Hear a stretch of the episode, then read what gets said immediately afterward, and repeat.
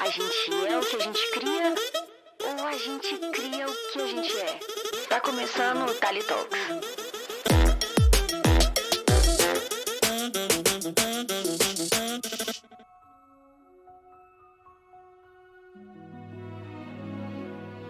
Eu sou Natália Freitas, eu sou artista 3D atualmente. Antigamente eu era uma animadora 2D e no momento eu trabalho para a indústria cinematográfica e já trabalhei para estúdios como a Walt Disney, a Sony, Nickelodeon, Nikos, a e entre outros.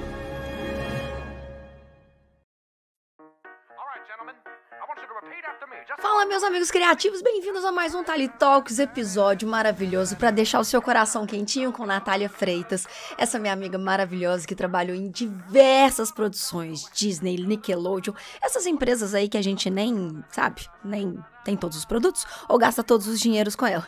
Veja bem, a gente bateu um papo incrível, Nath trouxe muita experiência dela e contou como que a criatividade sempre foi um refúgio para enfrentar os problemas da vida. Eu não quero dar spoiler para vocês porque esse episódio tá simplesmente maravilhoso. Prepara o seu lencinho, porque pode ser que você derrube algumas lagriminhas aí, mas não me culpe por isso, tá bom? Não me culpe por isso.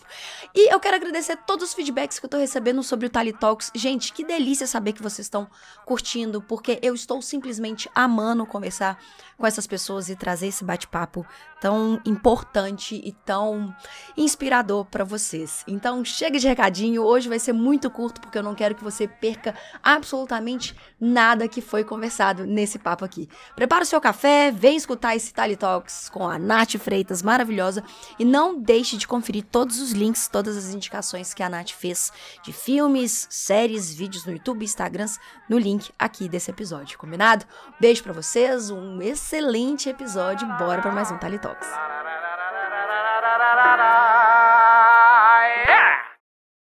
and gentlemen, may I present to you Mr. Charlie Puth on keys.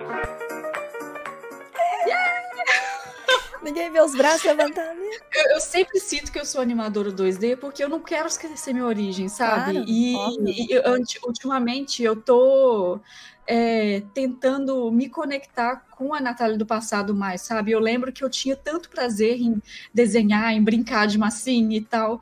Então, todo dia, antes de dormir, uhum. eu, eu me conecto ali com, com, com a Natália do passado, seja fazer algum desenho, alguma coisinha boba, sabe? Todo dia é, é sagrado para mim. Isso virou sagrado. É, eu tenho acompanhado isso nos seus stories. Você fez a ilustração de um doguinho. Acho que foi, Sim. né? Foi um doguinho. E aí Sim. ontem você tava fazendo o esqueleto do He-Man. Não é com. Como é que chama é, aquela massinha? massinha de Play-Doh. Play-Doh, com massinha. Eu adoro brincar. Assim, quando criança eu adorava brincar de massinha. E por que que eu vou parar só porque eu já sou adulta, né? Exato, pelo amor de Deus, gente. Massinha e geleinha e aquela amoeba é, é a melhor Exato. coisa que o ser humano já inventou. Depois do videogame, que eu acho que eu, é. tenho, que, eu tenho que, que... Mas, Nath, eu lembro quando a gente conversava... É, eu lembro quando a gente conversava. A gente sempre conversa, mas quando a gente conversou a primeira vez, você me contou muito disso, assim, de do quanto você criava é, várias, várias coisas, desde ilustração, aos seus, aos seus quadrinhos, aos seus personagens e tal, para meio que é, tá confortável no seu mundo, né? Tipo assim, não tá confortável no seu mundo, mas que criar um ambiente que você se sentisse mais à vontade, né? Exato, é uma, é uma fuga. A arte para mim é uma fuga. Não só uma fuga, mas também um conforto, sabe? Um alicerce emocional porque é, desde pequena, né, tive que superar alguns traumas, algumas dificuldades e a família muito tóxica também. A minha família era uhum. muito tóxica. Então, para meio que fugir desse esse universo, dessa minha realidade, uhum. eu criava outras coisas. Eu inventava historinhas, eu tinha historinha em quadrinho, eu tinha várias histórias é, que eu trouxe para cá. Eu sempre, nessas minhas viagens aí, eu sempre trago minha pastinha com com umas historinhas que eu escrevi. E eu teve um dia que eu sentei e comecei a ler, eu falei, gente, é interessante, como é que isso veio de mim? e desenhar também, sabe? Uhum. Explorar é, música. Eu sempre me mantinha a, minha mente ocupada com. Eu colocava a música, ficava desenhando ou brincando de massinha, para me distrair daquilo que estava acontecendo no meu mundo de fora, sabe? Hum. E até hoje eu faço isso de certa forma, né? Hum. Que a gente não está numa, a situação mundial não está tão agradável, né? Não. Então, às vezes eu para me confortar assim, eu eu desenho. Eu- muitas vezes eu desenho para me expressar, mas daí fica uma coisa meio macabra. Tipo, teve um dia que eu, eu tive, tive que apagar o stories. Eu tive que apagar, porque eu postei um, um- um desenho que era dessas criaturas da noite que vêm e nos acordam, sabe? Às três da manhã. Às três, às três horas da manhã, falando assim: Oi, meu anjo, tava Três e dormindo? trinta e três. 3 e 33 Exato. Tá, eu só tinha medo do Então- 3 horas da manhã. A partir de hoje eu não vou, não vou gostar do 3 e 33 não. As coisas Não, é porque comigo acontece assim, tipo, às vezes eu acordo de manhã e vou no banheiro e puta merda, 3,33. Aconteceu isso muitas vezes comigo. Então eu fiz um desenho representando meus 3,33. Eu deixei 10, mi- 10 segundos, se- não, 10 minutos no Stories. Uhum. E daí comecei a receber mensagem, Natália, você tá bem?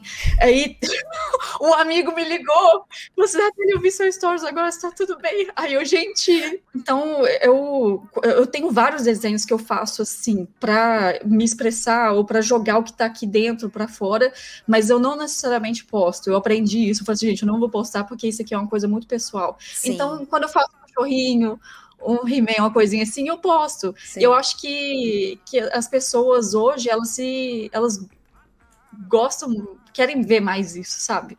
Tipo, você vê é, artistas 3D assim que fazem coisas mais pessoais, mais pessoais e mais. é, É que- Eu acho que arrisca mais também e não vai só pra aquela coisa comercial. Se expressa através das pequenas criações, né?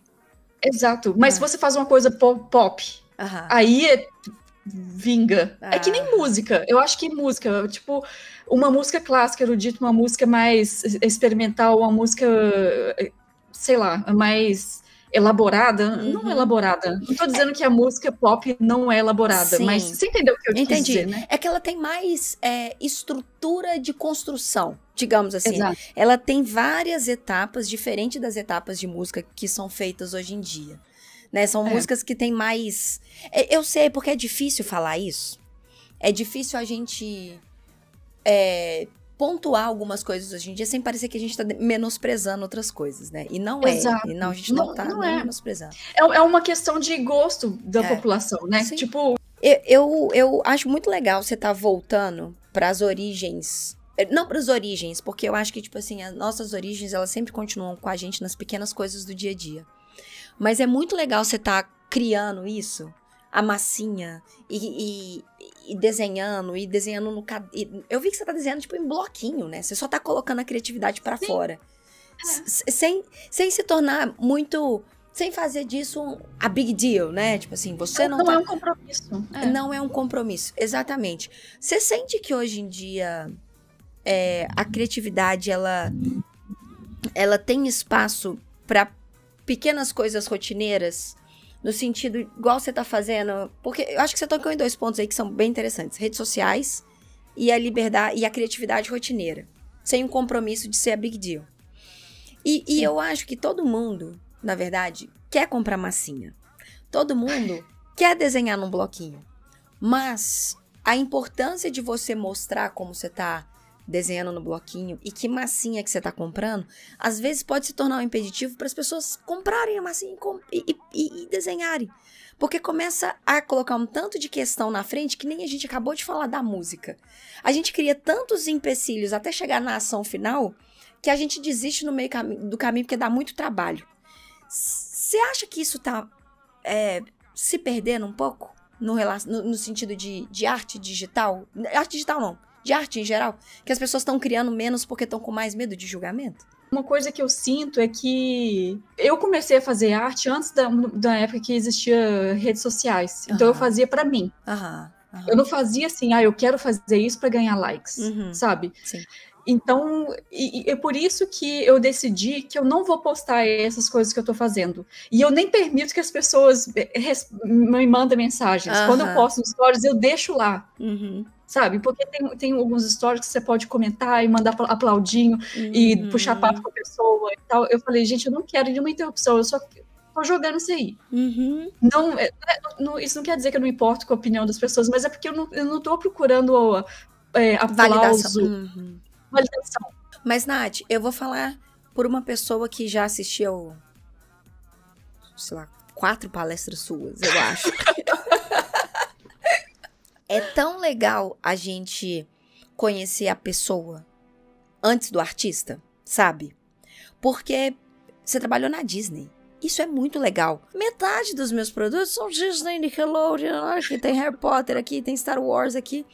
Isso são as nossas coisas que levam, igual no começo da nossa conversa, levam a gente pro mundo que a gente ama, que a gente vive, que são os nossos Exato. amigos. E eu acho que quando você consegue, né, você, artista, artistas em geral, conseguem trabalhar com marcas que a gente cresceu e que a gente admira, é meio com, é, é como se fosse aquela pequena vitorinha que a gente dá um check na vida, do lado de Sim. tantas outras vitórias. Só que é a, a palestra, eu sinto que ela é importante pra gente conhecer a Natália Freitas, antes de conhecer a Natália, artista, artista 3D, a- é animadora 2D, sabe? Vegana há quanto tempo? Vegana há quatro anos. Vegana há quatro anos. Entende? Tipo assim, esse é o momento que a gente tem co- conhecer a Nath. E eu vou te falar, como amiga, que conhecer a Nath é incrível demais. Porque a Nath é uma pessoa muito maravilhosa. E trabalha Oh. bem. E aí é só o combo, entendeu? É o McLanche feliz do, do, do, do, da- da- da- do jogo completo ali. Vem o brinquedo e o lanche. E uma maçã. e uma maçã. Então, Bem vegana. é bem vegano. Vem maçã, vem cenoura, sabe? E é importante, Nath, porque você é, teve uma história de vida que a criatividade, ela foi o seu refúgio durante quanto tempo? Até hoje. Aí. Mas o ponto de partida foi os 10 anos, né? Foi quando perdi meus pais. E hoje eu falo mais abertamente sobre isso, né? Porque eu acho que a gente tem que falar sobre isso, sobre violência doméstica.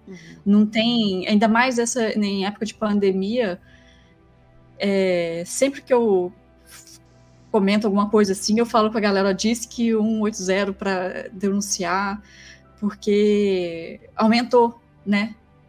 Agora que as pessoas estão em casa, Exatamente. aumentou ainda mais. Então é um, é um assunto que é, não envolve só a vítima, mas as pessoas que também estão ao redor, né? Com certeza. Então, Inclusive, Nath, se você não quiser falar sobre, não precisa, tá? não, eu, eu- é tipo, já tem tanto tempo isso que é, não- não- isso não quer dizer que não, ainda não, Não, não dói. não Uhum. dói. É, Uhum. mas é uma coisa assim que já tá mais resolvido pra Uhum. mim, sabe? Eu, eu vivi mais sem minha mãe do que com minha mãe. Uhum. E, e eu acho que ela, a lição que ela, eu sempre falo isso, que a lição que ela deixou pra mim é de ser uma pessoa independente, de ter o meu trabalho, de ter minha carreira, de ser independente. Eu tô morando aqui, olha só, que loucura essa, tra- essa trajetória, né? Uma menina de Belo Horizonte que morou no Rio Grande do Sul, depois foi para Alemanha, e depois foi para os Estados Unidos, e depois foi para Vancouver, e para o Canadá, em Vancouver e Montreal, sabe?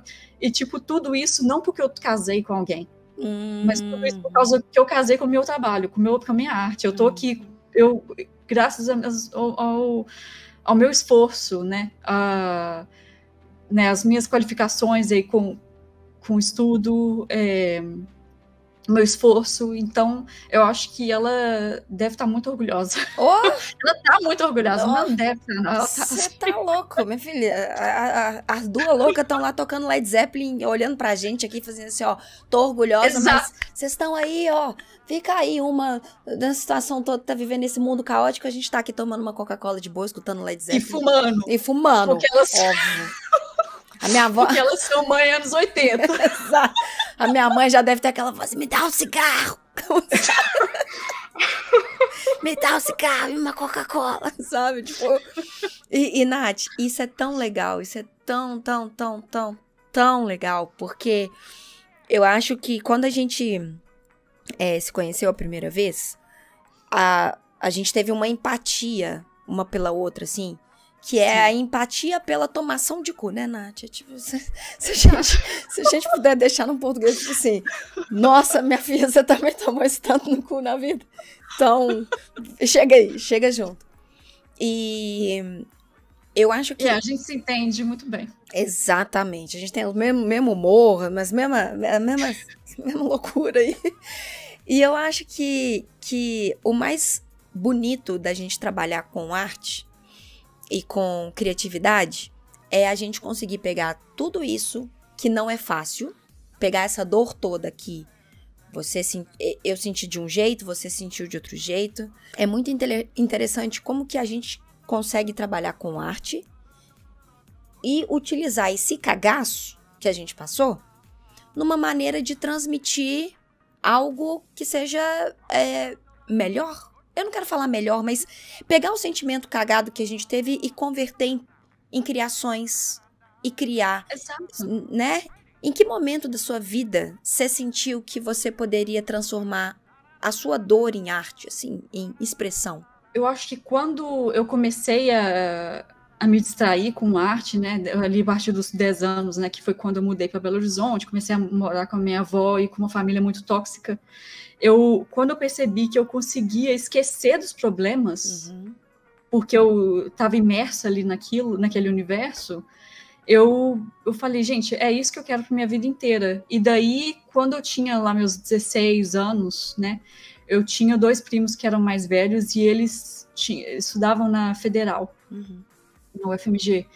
Porque, assim, minha avó estudou até a quarta série e eu morava com um tio que era nunca foi para escola, sabe? E uma tia que era costureira analfabeta também. Então, a gente não tinha ninguém falando assim, olha, que você tem que ir para a universidade nem nada. Mas quando eu ouvi falar sobre isso, né, graças a esses primos, eu falei, gente, eu quero trabalhar com arte. Então, com 16 anos, eu já sabia que queria trabalhar com arte. E daí eu fui no FIC, que é o uhum. Festival de Internacional de Quadrinhos. Uhum. Exato, o Festival Internacional de Quadrinhos em Minas. E eu vi, assim, um monte de gente falando é, de arte e tal, e vi lá Belas Artes Federal. Uhum. Aí eu, é, é, isso que eu quero para minha vida.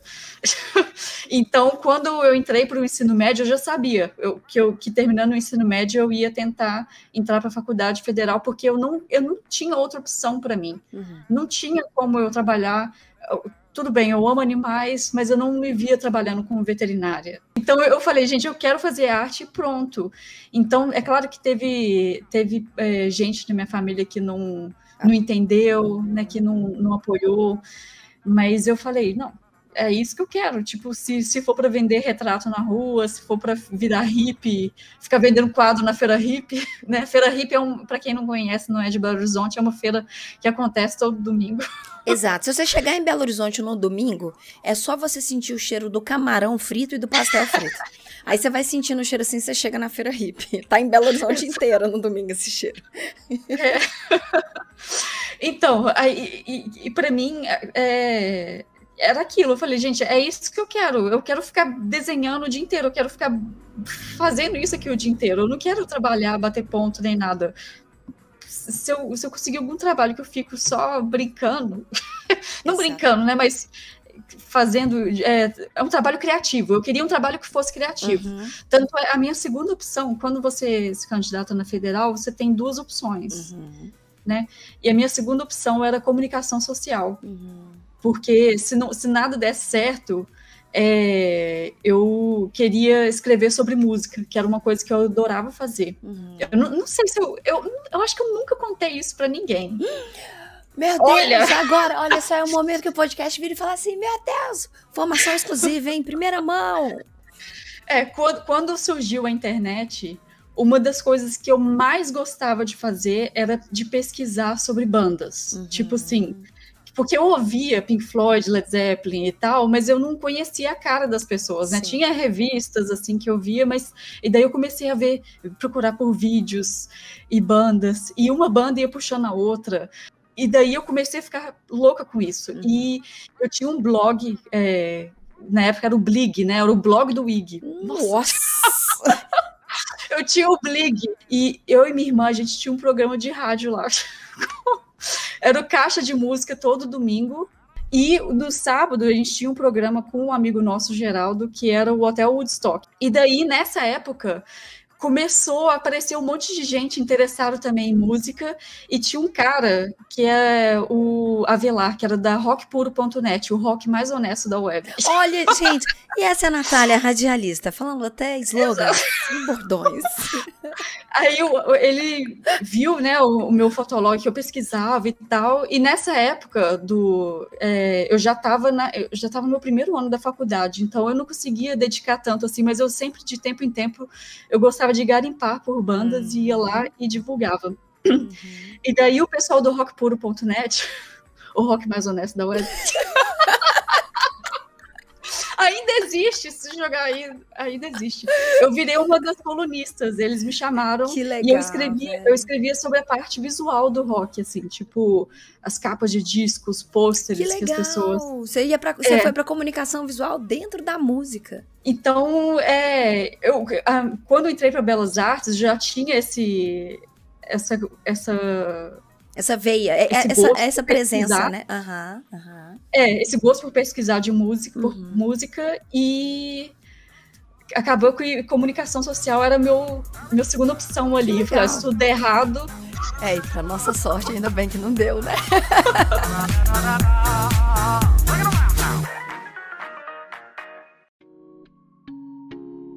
Como que foi quando você estava na faculdade e foi pra Alemanha, assim? Como que foi essa transição na sua vida? Por você ter falado que você foi muito nova e tal. Conta, conta pra gente, assim, um pouquinho desse caminho seu.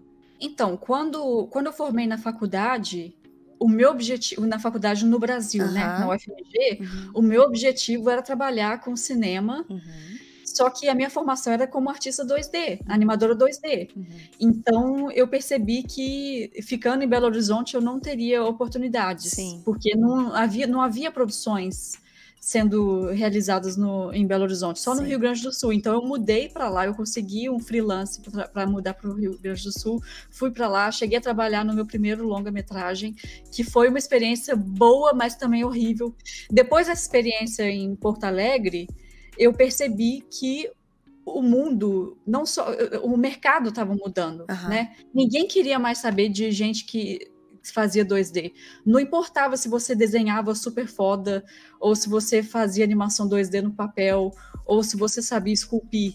Mas se você sabia mexer no Photoshop, no Illustrator e sabia fazer alguma coisa em 3D, aí você era contratado. Sim. Então, para mim, foi um, foi um momento de muita frustração de ver que uma galera que nem sabia desenhar, mas fazia, modelava umas coisas bobas no, tipo uma cadeira, modelava a cadeira no, no 3D e ganhava emprego. Uhum, E eu fiquei assim, gente, eu tenho que mudar, eu tenho que me adaptar. uhum.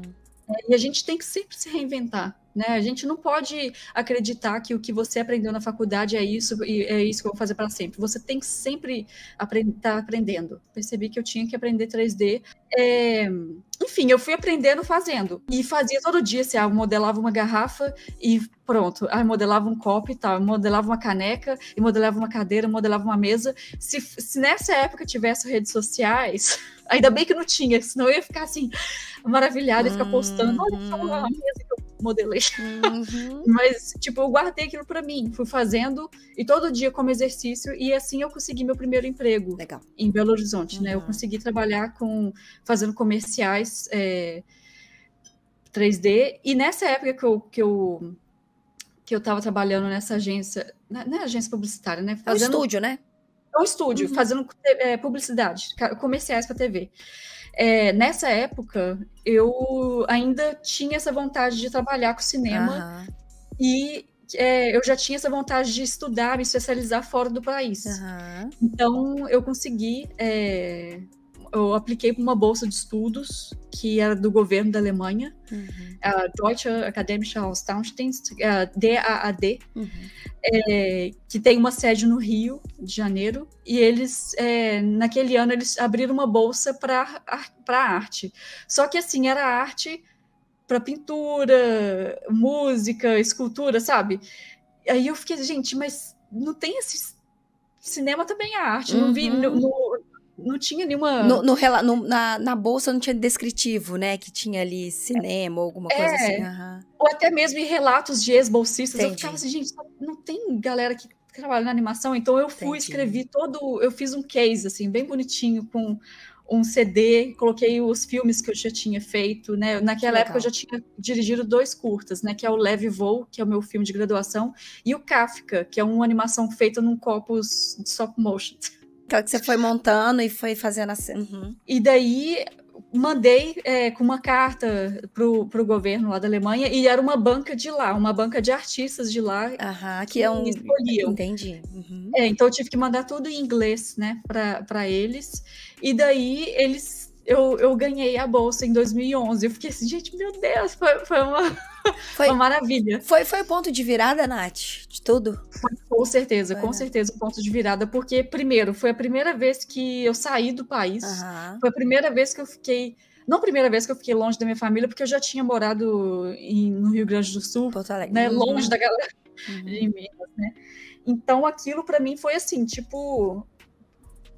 Eu vou dar o meu melhor, Uhum. porque foi uma oportunidade única, Sim, né? Eu, se não fosse essa bolsa de estudos, eu nunca nem, nem teria saído do país. Com certeza. Porque a bolsa pagou tudo pra mim, assim, tipo. É legal ver que a arte que te levou, né, Nath? Tipo assim, A a arte arte, que te é, levou. É. a arte abriu esse caminho. Então, assim, a arte abriu, foi abrindo vários caminhos pra mim, né? Tipo, é, aí, quando eu tava na Alemanha, eu oportunidade, eu agarrei com tudo, assim, porque eu falei, gente, eu tô aqui, eu vim para estudar e tipo, tinha final de semana que eu tava na faculdade, sabe? Sim. Porque eu falei, olha, a faculdade aqui, o curso é dois anos e meio, eu vou Era curto, máximo. né? Era curto. O, o, É o um mestrado, né? É um mestrado, sim, sim. É, tipo, na verdade eram dois anos e depois tinha mais seis assim, é, meses de De conclusão, projeto. assim. Uhum. É. Uhum. Então, para mim foi incrível esse diploma, né? O, o diploma alemão, ele equivale... Porque, assim, lá tem dois, duas categorias. Tem o Grundstudium, que é o, o básico, né? Tipo, a graduação. Aham. E depois tem esse... É Mais especializado, né? pro diploma. Uhum. É, Tipo, infelizmente, não é um... um- é um, é tipo um mestrado prático, mas Uhum. ele não... Não me... é, por exemplo, se eu voltasse para o Brasil e fosse fazer um doutorado, eu não ia conseguir com esse Ah, diploma. entendi. É um diploma que vale só lá. Entendi. Mas se eu for tentar fazer um doutorado na Alemanha, ele seria aceito. Entendi. Porque tem, acho que a CAPES, né, tem toda uma uma várias regras, né? Entendi. Você tem que é, fazer tese. Tem que ir Defender. aplicando, né? Tem que ir aplicando aquelas. é, aqueles projetos pra você ir, ir liberando os níveis pra poder. E, e pela, pela cara que você fez aí, tá pensando nisso, Nath? Eu queria muito, eu queria. Eu pensei em fazer um doutorado, Aham. mas porque eu adoro pesquisar, eu adoro me envolver com, com Uhum. pesquisa e tal. Mas eu não sei se Se se teria necessidade, sabe? Entendi. Porque, tipo, por exemplo, é, do ano passado para cá, eu tô tendo a oportunidade de ser professora convidada em Hum, faculdade. Que legal. São- São duas faculdades, a minha faculdade na Alemanha, né, a Film Academy, e uma, a Lucerne, que é uma faculdade na Suíça. Então, eu, tipo, de tempo em tempo eles me convidam como professora convidada. Que legal, Nath. Mas se for o caso de prof- ser professora efetiva, lá não tem essa coisa, porque no Brasil tem, né? Que você tem que fazer o concurso, Sim. você tem que fazer o mestrado e tal, mas pelo menos para fora é mais tranquilo. Eu tenho vários amigos que trabalham na Disney que são professores na Cal Arts. Ai, eles sim. não têm mestrado, doutorado, sabe? Sim. Então, isso para mim me deixou, tirou essa, essa minha vontade de, de concluir esse ciclo acadêmico, né? Sim. De fazer o doutorado. Então, agora eu nem tô mais pensando nisso. E, e- e deixa eu te fazer. Ai, gente, Cal Arts, meu coração fica até quentinho. é, é gente, pra que Cal Arts é a, a faculdade, é a, a, a faculdade de artes da Califórnia. Então, todas essas produções aí que a gente consome que nem louco, em Alex Rich, de Graft Falls, tudo Cal Arts, isso aí que a gente consome hoje em dia. Esse conteúdo maravilhoso dessas mentes maravilhosas, dessa faculdade É o berço de uma galera. é o berço de uma Foi galera. o berço do, do John Lester, foi o berço do Tim Burton, foi o berço do Brad Bird, foi é de todo de tudo que a gente consome hoje em dia e continua sendo berço. Isso que é mais legal. E aí Exato. talvez isso faça muito sentido, porque você tem me falado agora que você tem amigos que trabalham na Disney que são professores de CalArts, isso é muito muito maravilhoso, porque eles estão na indústria do entretenimento com produtos que estão saindo agora e eles estão ensinando para as novas turmas.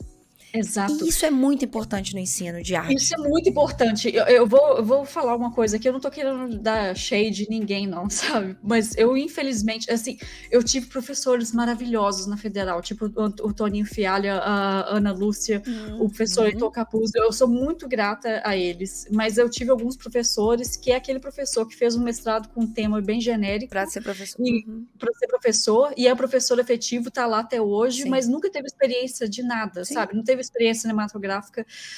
E, tipo, você prefere ter uma um- aula com uma pessoa que tem uma experiência dentro da indústria cinematográfica ou uma pessoa que nunca fez isso, sabe? Então, por isso que eu tô sentindo que toda vez que eu dou aula lá na, na Lucerne, os alunos ficam assim bem empolgados, sabe? É, me perguntando coisas e tal, e é muito gostoso, sabe? É Com uma delícia. certeza, assim. velho, com certeza. E, e linka com o que a gente tá falando, é porque você tá na indústria.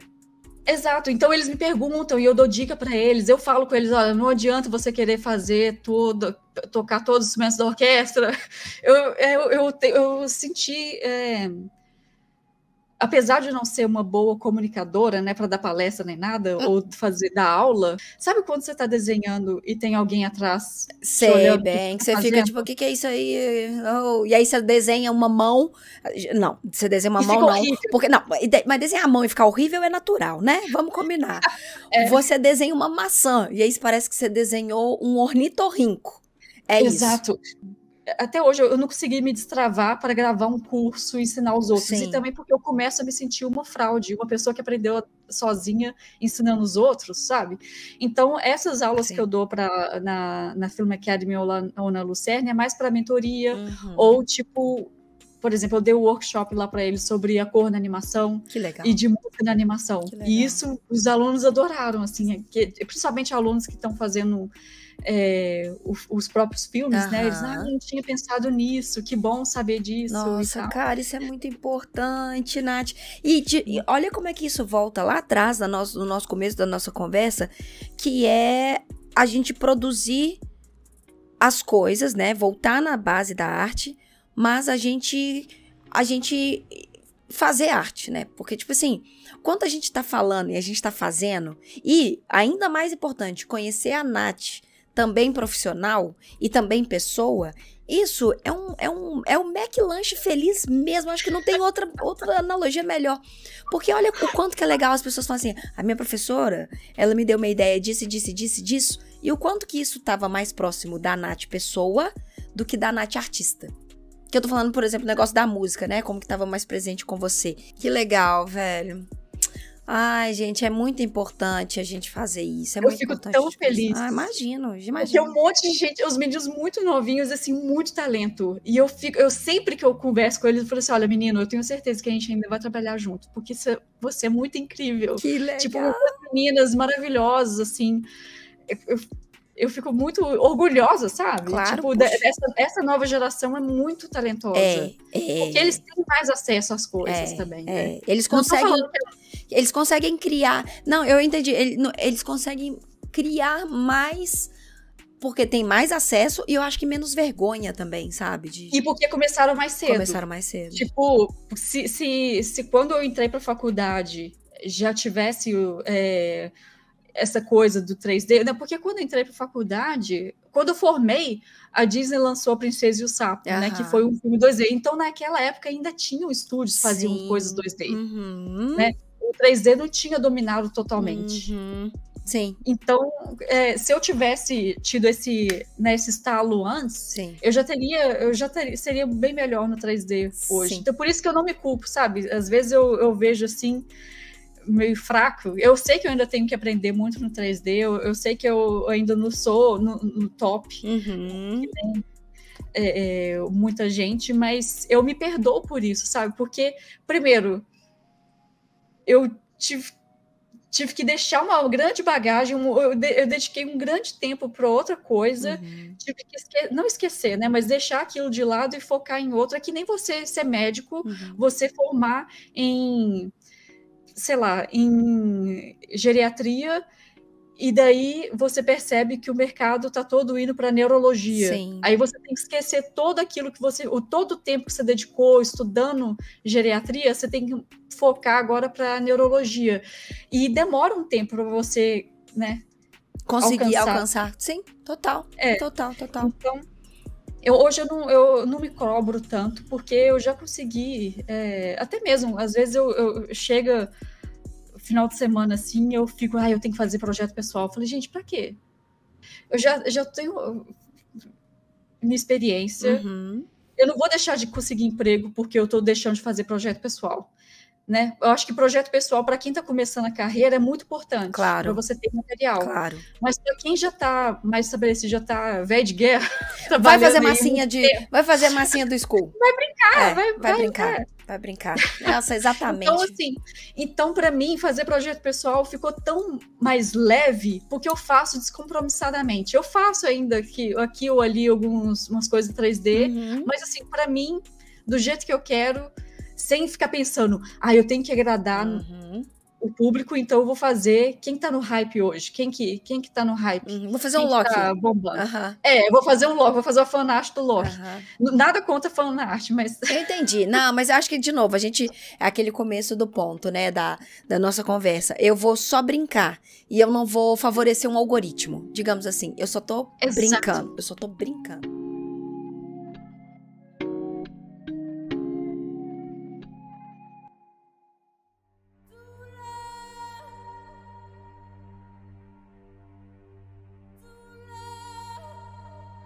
Cara, eu acho que assim, você trabalhou em muito projeto maravilhoso, com muita mensagem maravilhosa. É... Inclusive, a gente vai entrar. A Nath já participou de de outros podcasts. Eu vou deixar o link aqui para vocês. Nath falou muito lá no Netcast, Nath falou no nosso vídeo, na nossa entrevista, lá no nosso bate-papo. Tem entrevistas da Nath. Se vocês digitarem, meus queridos amigos, Nath Freitas no YouTube, vocês vão ver. que vergonha. Um monte de coisa ali relacionado aos, aos, aos, aos projetos, principalmente lá quando tudo. É, é, começou mais a popar, assim, acho que por causa de Moana, né? Que fez muito barulho, é. assim. É, então, se vocês quiserem escutar, digita Nath Freitas no YouTube. Mas, Nath, eu queria perguntar uma outra coisa para você sobre Moana. Sim. Moana, ele é um filme que mudou o estereótipo depois de Valente, depois não, junto de Valente, né? Eu acho que Moana mudou muito o estereótipo da princesa e do e, e, e das, das histórias, de que histórias que a gente está contando, de outras Exato. culturas. Como é que foi trabalhar numa produção desse tamanho, Nath? Como é que foi fazer parte de um projeto com tanta mensagem, sim? Eu, eu vou te falar que quando a gente fez a nossa primeira entrevista, lá em 2016, quando você me entrevistou a primeira vez, eu lembro que você me perguntou, eu não sei, mas eu falei, eu, eu acho que eu não queria carregar a bandeira de, ah, eu sou feminista, Aham, sabe? Lembro. Porque eu, mas hoje eu queria dizer que eu carrego sim essa bandeira feminista. Hoje eu sou feminista com orgulho e sou a grande defensora dessa pauta, porque eu acho que a gente evolui, né? Eu, naquela época, nossa visão, não naquela época, né? Mas eu cresci num, numa, numa casa muito machista, onde ser feminista era você ser radical, você ter o sovaco cabeludo, você, sabe, você ser é, contra uhum. homem, você ser é, uhum. contra tu, é, que, queimar sutiã, uhum. mas ser feminista não é isso, sabe? Então hoje eu aprendi eu, eu, eu, sei muito mais do que eu sabia, né? Eu não queria carregar essa bandeira uhum. de, ah, eu sou feminista e acho a Mona sensacional. Uhum porque é, eu percebi que muitas pessoas que estavam me entrevistando naquela época queriam me colocar nessa bandeira, uhum. queriam que eu falasse sobre esse assunto. Uhum. Mas eu não queria, sabe? Eu, eu, eu não estava me sentindo confortável porque não cabia a mim falar sobre isso. Era um filme da Disney e eu não queria entrar em, em, nessa questão, sabe? De explicação de por que, que Branca de Neve casou com 16 anos. Não sabe? Então, mas hoje eu consigo com mais é, maturidade com mais maturidade mesmo, dizer que, gente, o mundo mudou. Uhum. A minha avó casou com 16 anos, Uhum. a minha mãe casou com 20 anos, e hoje você casar com 20 anos, é, tipo, a pessoa com 20 anos é muito imatura, Com né? certeza. Então, assim como nós, como sociedade, nós mudamos nossa mentalidade, assim como nós hoje aprendemos que mulher, para sair de casa, ela não necessariamente tem que casar, ela pode ter sua carreira, o, o filme também mudou. As narrativas também mudaram, né? E não faria nenhum sentido a Moana com 16 anos estar ali casada que nem a Pequena Sereia, sei lá, Sim. sabe? Uhum. Então, a, a- a Disney, ela percebeu que estava na hora de Mudar. também seguir, é, mudar. Uhum. E eu achei isso sensacional, que em nenhum momento fala de namoradinho nem nada. É, é uma menina, 16 anos. 16 anos é uma criança praticamente ainda, né?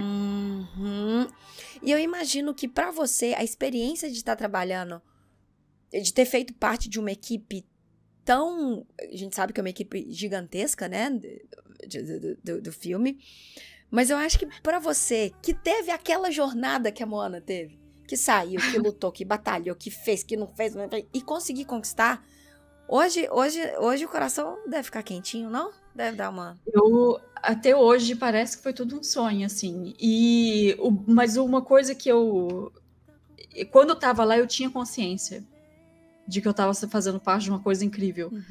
Tanto é que eu acordava com um hashtag gratidão. sabe? Era aquele, aquele sentimento, eu, eu acordava feliz para ir trabalhar, sabe? Eu- e é isso, é, é- é- tipo, a vida é muito curta para você acordar e ficar assim, ah, eu tenho que ir pro trabalho. Não, eu ficava assim, yes! Eu ia pro, pro emprego muito feliz, sabe? E você fazer parte de um trabalho onde você acredita na história, você é um filme maravilhoso com uma equipe que se preocupa com, com o que vai ser contado, que se preocupa com o visual, Uhum. Que, que se preocupa com a mensagem que vai ser passada, Uhum. que se preocupa até mesmo com as piadas, que porque o inicialmente o Rei Rei ele era só um galo mal-humorado, mas aí ele virou a piada do filme, né? Então eles tiveram essa também essa habilidade de mudar, né? É tipo é, é incrível, tipo, para mim foi sensacional. E é muito diferente você trabalhar num filme em que as pessoas vão lembrar da história para sempre Uhum. e um filme que nem, tipo, eu trabalhei no Hotel Transylvania, eh, Hotel Transylvania 3. Uhum. É um filme legalzinho, Aham. você se diverte, mas assim, eu vi uma vez só. Entendi. Saiu do cinema não lembrei mais. Entendi. Não é aquele, não é aquele, aquele que fica, né? Que nem a gente falou. Não é Não. aquele que fica. Uhum. Exato. Uhum. Então, assim, essa é, diferen- é o diferencial assim de estúdios como a Disney, a Pixar, porque eles fazem, eles preocupam muito com a história, fazem histórias, filmes que vão ser imortais. Eu não tô falando que os outros filmes são ruins. Olha aí o Claro. Mitchell versus the Machine, né? Sim. É bem legal. O Spider-Verse. Nossa, sim. também da, é incrível. Então tem estúdios fazendo coisas incríveis também, mas infelizmente eu sinto que na indústria a- a- as pessoas pensam mais na venda de bonequinhos, no se vai vender Hum, boneco e se vai. Então é claro que a gente precisa de entretenimento, é claro que a gente não necessariamente vai no cinema porque a gente quer receber uma mensagem, né? Uhum. Mas você quer ir no cinema também e sentir que valeu ver aquilo, sabe? Total. Que nem eu, eu, eu trabalhei no, Sponge, no Bob Esponja 3 também. Uhum. E eu me diverti bastante fazendo o filme. Foi um filme é, divertido, porque eu adoro Bob Esponja. Uhum. É, é, visualmente muito legal traduzir do 2D para o 3D. Mas, quando eu fui no cinema assistir, eu fiquei muito decepcionada, porque é, foi um roteiro que dava para ser resumido em 20 minutos. Poderia ser um episódio de 20 minutos. Uhum. Mas eles foram puxando e estendendo a piada e forçando a barra e, e convida gente aqui e ali para ter nome de Com peso certeza. que não agregam nada na história, não faz sentido na história, é uma coisa que é É só irrelevante uma para a história. muleta pra história, né? É só uma muleta. Exato. Uhum. Aí você tá no meio do cinema e fala assim, ah, você olha pro relógio, você já tá acabando. sabe, é horrível sentir isso, sabe? Sei bem, Nath. Ou se sei, Nossa. se sei. Eu, eu, a- é engraçado, o Abel falou isso na, no episódio passado, que a gente consegue sentir quando o projeto ele vai pra frente ou não, né? De Quando o projeto Menina. vira ou não. É o quê? É um superpoder? Olha só, eu vou. é, isso é uma coisa que não tá no meu site nem nada, mas eu trabalhei no Cats. Aham. Né? Eu trabalhei no Cats. Eu mudei de Vancouver para Montreal para trabalhar no Cats como lead. Aham. Era líder da equipe, fazendo os personagens. Eu Uhum. fui- vim para liderar a equipe. Cheguei, vi o projeto e, tipo, eu amo Cats, né? Eu conheço todas as músicas da Broadway e tal. E eu vim na viagem ouvindo as músicas do Cats, fiquei toda empolgada. Quando eu cheguei na produção, no meu primeiro mês, eu já comecei a sentir um cheiro de queimado. Uhum. Sabe, quando você começa a sentir isso, olha, tá que... O que, que é eu tô isso? sentindo um cheiro de Aham. queimado. Tem alguma coisa pegando, vai, vai pegar... Já... eu tô sentindo o cheiro daqui, assim, então vai dar merda. E daí passou dois meses e eu, eu tentei, assim, tipo, é, como líder da equipe, eu tentava sempre motivar os, os artistas, né? Claro. Tipo, ah, hoje você vai fazer esse personagem aqui. Eu dei, é, tipo, tinha vários personagens, vários, tinha, acho que uma artista que era júnior, era o primeiro filme que ela tava fazendo. Uhum. E ao invés de, tipo, falar assim, ah, você é júnior, então você vai fazer só coisa que é ruim. Uhum. Não, dei pra menina um personagem, porque você tem que dar oportunidade pra pessoa Claro. crescer, Com né? Então fui toda empolgada, criei uma amizade com a minha equipe e eu tinha toda uma rotina legal com a minha equipe, mas acabou que depois de quatro meses eu não acreditava no projeto, eu não acordava mais Empolgada. com essa vontade, é, com essa vontade que eu tinha como lá no Moana, sabe? Ah, eu vou pra lá e vou, vamos trabalhar nisso. Eu já tava assim, saco cheio, dava no horário de ir embora, eu já tava indo embora, eu não, não ficava nem, sabe? E daí eu pedi demissão. Eu falei, Natália, você não precisa disso. Uhum. Uhum. Trabalhei num- em vários outros estúdios. Hum, Se eu pedir demissão, não vai ser o fim do mundo. Claro, Pedir é. Nossa, Nath, pedir demissão não é o fim do mundo. Obrigada por você ter falado isso, porque tem muita gente que acha que você precisa fazer uma coisa a vida inteira, porque senão, né? É, foi uma decisão. Tipo assim, você conseguiu ver que no, no projeto as coisas. Porque, assim, a gente tem que deixar claro uma coisa também pra quem não conhece muito da, do meio, né, do, do audiovisual, eu conheço muito mais de longe do que você que tá aí todos os dias. Mas as decisões para quando um filme vai ser produzido, as, as, o que ele chega final, o artista ele põe a mão no final da etapa, né? Porque o que tem de direção, de, de- o que tem de eh, decisão de produtor executivo, de marca, de papapá, papapá, papapá, ele, ela acarreta no, no resultado visual também do filme, né? Não é, não existe, não é, não é um culpado. E eu não, eu quero tirar isso porque as pessoas elas associam muito culpa. Eu acho alguns artistas digitais quando eles veem um produto que eles não reconhecem. E não é sobre isso, né, Nath? A indústria ela é muito, muito mais profunda do que um, um, um resultado final que a gente vê no cinema em uma hora, né? Com certeza. E, tipo, no- nessa indústria, nós temos quatro pilares, né? Na base ali tá os, estão os artistas. Acima dos artistas estão os líderes do- desses artistas, que vão é, dar para ele o, o que... o- os tasks. As tarefas. task? As tarefas. Uhum. né? É, tem o supervisor que vai dar a nota e o diretor que vai dar o, o o resultado final, Uhum. né? Vai dar a opinião final. E o meu problema no Cats era que, tipo, eu como lead, eu tinha que liderar a equipe e eu tinha que apresentar o que a minha equipe estava fazendo para o supervisor e o supervisor mostrava depois no para o director review, o, o- o diretor fazer uma revisão. Só que o supervisor e o diretor não estavam casando opinião. Tipo, um pediu uma coisa e o outro pedia para mudar outra, aí quando mudava, aí falava, não, volta para aquilo. Eu falei assim, não, mas tipo, você entendeu? Entendi. Então, assim, eu, eu foi, esse foi um dos motivos também pelo qual eu saí, porque era um tal de faz e refaz, faz e refaz, e não sabe onde que vai. E eu senti que eu tava perdendo meu tempo. Eu falei, gente, eu ge- dedicando é, é, trabalho de 9 a 6, né? 40 horas por semana. Uhum. Tô dedicando 40 horas da minha vida para fazer, dedic- mo- dando o meu talento para fazer uma coisa que eu não acredito para satisfazer uma, uma, uma vontadezinha de um, de um supervisor que lá no final nem vai ser nem, nem vai ser aprovado. Eu senti que eu tava perdendo meu tempo, Uhum. sabe? Então, se eu, se eu, é, naquela época eu pensei assim, gente, eu queria muito ganhar na loteria, porque daí eu ia fazer só o que eu quero Uhum. dedicar. E é por isso que também é, projetos pessoais é também Sim. importante, porque quando você trabalha numa indústria cinematográfica, você está satisfazendo né, Marcas você está dedicando o seu talento para outras, pra- outras pra- empresas, outras marcas, outras ideias, outras pessoas.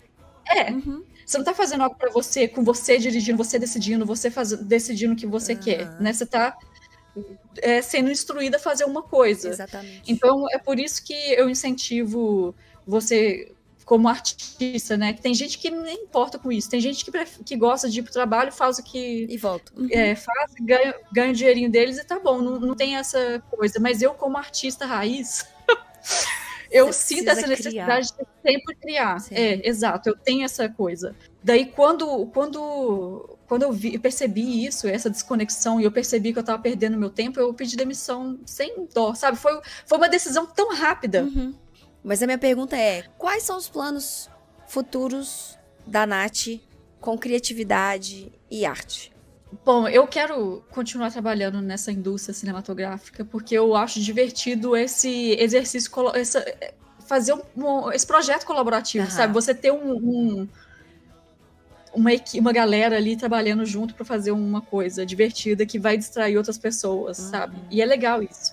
Mas ao mesmo tempo eu quero continuar fazendo meus trabalhos, quero continuar fazendo minha- minhas pesquisas e quero continuar também crescendo na minha carreira. E como eu expliquei, né, na, é, nessa indústria temos esses quatro pilares, né, os artistas, os líderes, os supervisores e o diretor. Eu já fui líder da equipe, agora eu voltei a ser artista porque eu mudei de estúdio, né? Quando você muda de empresa, você tem que reconquistar o seu pódio, né? Aham, sim. Sim. para conquistar o seu espaço. Então, é, isso eu estou conseguindo aos poucos, né? Com você mostrando bom serviço, é, mostrando desempenho e tal. Uhum. É, e daí, quem sabe algum dia ser supervisora. Eu não sei se eu, se eu quero ser diretora de algum filme, assim, longa-metragem, mas de curta-metragem eu ainda tenho várias ideiazinhas, assim, sabe? Uhum. Fazer curta, então, Nossa, inclusive, você me contou daquele de um curta aí que você teve ideia, que eu comecei a chorar. Eu, obviamente tem cachorro, né? Então eu, eu falei, Nath do céu, faz isso não, peraí. Deixa o coração. Eu tenho tanta- tantas ideias aqui de, de, de curta, mas não tem tempo e dinheiro, né, bem? Ah, não fala não. E quem tem, Nath? Essa é pergunta.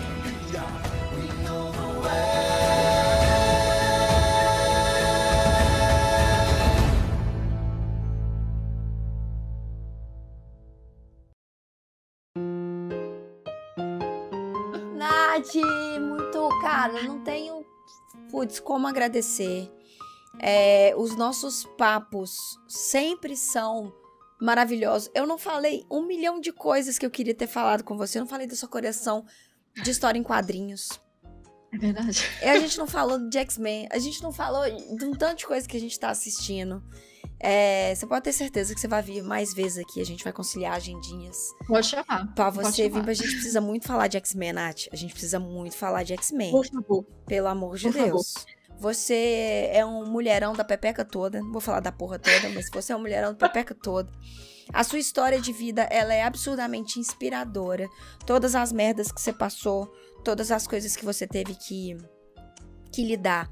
E você usar a arte pra se reconstruir e construir e criar e recriar e criar para as outras pessoas, isso é simplesmente inspirador. Então, Ai, minha amiga, eu sou, eu sou mais que sua fã. Ó, coração. Oh, obrigada. A admiração é mútua, você sabe disso, né? Ah, stop. Nós somos stop. Ó, pra fechar, eu não tô fazendo aquelas coisas que o pessoal geralmente faz, tipo, ah, dá um conselho. Não tô falando isso, não. Mas pra fechar, eu queria que você indicasse ou uma série, ou um filme, ou projeto que você conhece, que você viu, que você acha que as pessoas podem conhecer, podem acessar, podem ir atrás, é, que você achou ou que você assistiu. Tem algum projetinho aí que você quer indicar pra galera? Eu vou, eu vou indicar. é, eu tenho três coisas que eu quero indicar. Uma é um documentário sobre um cara que chama Clive Davis. Tá no Netflix. Esse cara, ele é um produtor musical. Ele produziu desde Janis Joplin a Whitney Houston. Caralho. Ah, tipo, o cara, ele é muito incrível. Ele tá na indústria musical há muito tempo. Então, ele ele, ele é, produziu Santana, produziu Aerosmith, produziu até o Maroon 5. Tipo assim. Gente, eu não conheço. É, procura, vale muito a pena, porque é uma história incrível. O cara é um. Ele ajudou, assim, a, a, até Mini Vanille. What? tipo, assista Clive Davis no Netflix. Netflix. É uma coisa que eu, que eu assisti por acaso, mais pela. Porque eu acho que na Thumb ah. tinha uma foto dele com os caras do Simon Garfunkel. Ah. Aí eu falei, ah, vou começar a ver. Que eu não conhecia ele. Mas como eu adoro música e tal, eu sempre vejo documentários de música. E vi o documentário dele, eu fiquei fascinada, porque eu nunca ouvi falar sobre ele. E aí que tá, né? Que, tipo, por trás desses artistas tem um cara incrível. Que legal, não conhecia. Tá aí ajudando. É um documentário então, todo vale... da história dele. É, tá. o Clive deles. E, e, ele ainda tá vivo e ainda continua produzindo. Cara, aí eu vou. É. Tá, anotado. Anota, anota aí, Anotado. que é sensacional. A história dele é um cara assim. Anotadíssimo. Nossa. Nossa, anotadíssimo. É, uma outra dica que eu quero dar é mais um, uma, um, jabá, mas é, não é para mim. Mas é uma coisa que me emocionou, sabe? É, que é um, um, projeto que a minha irmã fez, que é o Ofélia. Uhum. O Ofélia é dividido em três partes e ela é, tá, tá disponível no YouTube é, do Casa Híbrido, produções. Casa Híbrida é uma casa, é, um, tipo um centro cultural uhum. e um espaço colaborativo de Belo Horizonte, para quem não é de BH. Uhum. E a, a, minha irmã, ela fez esse projeto junto com outros artistas né, de animação, é, o Jackson Abacatu, com a Natália Fragoso fazendo a, a, a trilha sonora, é, o sound design também. Pessoas incríveis ali na, na é, na fotografia, na câmera e tudo mais, eu acho que vale muito a pena ver, porque é uma, um assunto que trata também da violência doméstica. Uhum. Então, ela trouxe é, a experiência pessoal também, né? Uhum. Então, principalmente no episódio 3, eu chorei, porque é, não só porque é a minha irmã né, ali cantando, mas é a minha irmã contando a nossa história, uhum. sabe? É, não contando a nossa história, mas Retratando, contando. Né? Uhum. É, e infelizmente a, a, a, a, música erudita eu sei que não tem tanto espaço hoje, né? A música clássica as pessoas não, não admiram tanto assim, né? É como a gente come, comentou ali no início, né? Que é, o que agrada mais o público é, são as coisas mais pop, né? Mas é, isso não é, uma coisa ter pouca visualização ou poucos likes ou poucos seguidores não, não, quer, não dizer quer, dizer que, que não seja tem pouca qualidade, né? Uhum. Então eu acho que eu, eu admiro muito a minha irmã, ela é uma pessoa incrível e eu achei sensacional que mesmo com essa situação de pandemia, mesmo porque assim, como artista, como cantora, ela depende de público, né, Sim. né, para apresentação. Sim. Mas ela se reinventou, ela ela tentou, ela criou suas próprias oportunidades. Então, ela conseguiu aí uma lei de incentivo e fez esse projeto que vale a pena ser visto, vale a pena ser admirado. É... E é isso. E, tem uma outra dica também para meninas, para as mulheres, para o Girl Power, que é uma conta de Instagram uhum. é, chamado 3D, é, 3D Divas, uhum. né? É só de mulheres que trabalham no 3D e mulheres do mundo todo, sabe? Não, não é assim, é só mulheres norte-americanas. Hum. Tem mulheres de, toda semana são vários artistas é, de, em diferentes áreas, assim, é, é lindo ver esse catálogo. É bonito mesmo. Tem a foto da artista, o país da artista, o trabalho da artista, o portfólio da artista. É, é muito. É. Inclusive, é, vou deixar todos os links para vocês aqui embaixo, tá, gente? Na descrição desse episódio. Cliquem, dê print para procurar, porque vale a pena todos os três é, para consumir. É, o outro, só o outro que eu não vi. Os três eu não vou falar. Os dois eu, eu, eu, posso falar que vale a pena, mas o do. Como é que chama o documentário? Isso, esse eu tenho que assistir, então esse eu não sei. Mas eu confio na Nath, gente. Então, fica, fica a dica, os links vão estar tá aqui embaixo para assistir. E, Nath, é, que bonito, né? A sua, a, a, sua irmã também levando a arte como, como caminho, né? De. De, Com certeza. de vida, de, de transformação, de. A arte levou essa família inteira. Até sua irmã. Sua irmã é. a sua outra irmã, ela é. A Núbia. Ela é, geri... é, ela é médica geriátrica. Ela é, tem um trabalho incrível também. É, no Instagram. É, ela sempre. Porque, assim, como a gente cresceu com uma, uma idosa em casa, uhum. eu acho que ela. Né, ela criou essa empatia por idosos sim, também, né? Sim. Então, ela, ela é uma ótica médica, médica uh, geriátrica. E ela tem um, um, um, Instagram também, doutora Núbia Regina. Olha essa é, doutora. Doutora, doutora Núbia Regina Freitas. É muito, é, eu admiro ela demais. E ela também, a minha irmã, ela é, é, assim, apesar de ela não trabalhar com arte, ela é toda envolvida com arte também, com música, com é, toda culta, né? Ela é incrível, assim. E a, a Nívia, minha irmã, ela, quando a gente era criança, a gente ficava, a gente ficava inventando, a gente criava tanta música ela tem vários é, fitinhas, assim, com músicas que a gente criava, a gente compunha música, a gente ficava brincando de banda. Pelo amor de Deus. A arte salvou essa família inteira, né, Nath? Salvou, a, a, a, arte salvou mesmo.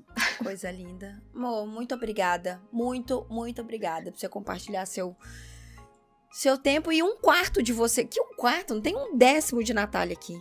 Você vai voltar, por favor. Obrigada mais uma vez pelo convite e desculpa por eu ser grumpy no começo, né? Tipo, ah, eu não gosto de redes sociais. a véia. A velha que não gosta de. Comendo, comendo gengibre, falando que redes sociais é coisa de jovem. A geração Z tem que acabar. Mas ah, eu, eu não tenho muita paciência e eu, eu até tento, sabe? Eu tento ficar postando coisas assim, mas eu, a gente não tem paciência. Nath, a gente ama com Instagram ou sem Instagram, isso aí você pode ter certeza. Nath no Instagram ou Nath no rádio. É, é, como é que é a vinheta de falando negócio? A gente chama de qualquer jeito. Rockpuro.net, o rock mais honesto da web. Natália Freitas! Maravilhosa!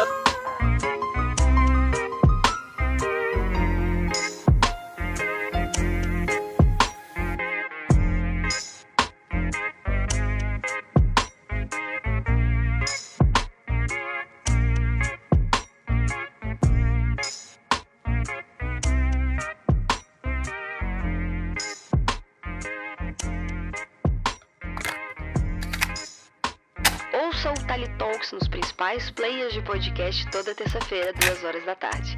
A gente se fala de novo em breve. Tchau, tchau.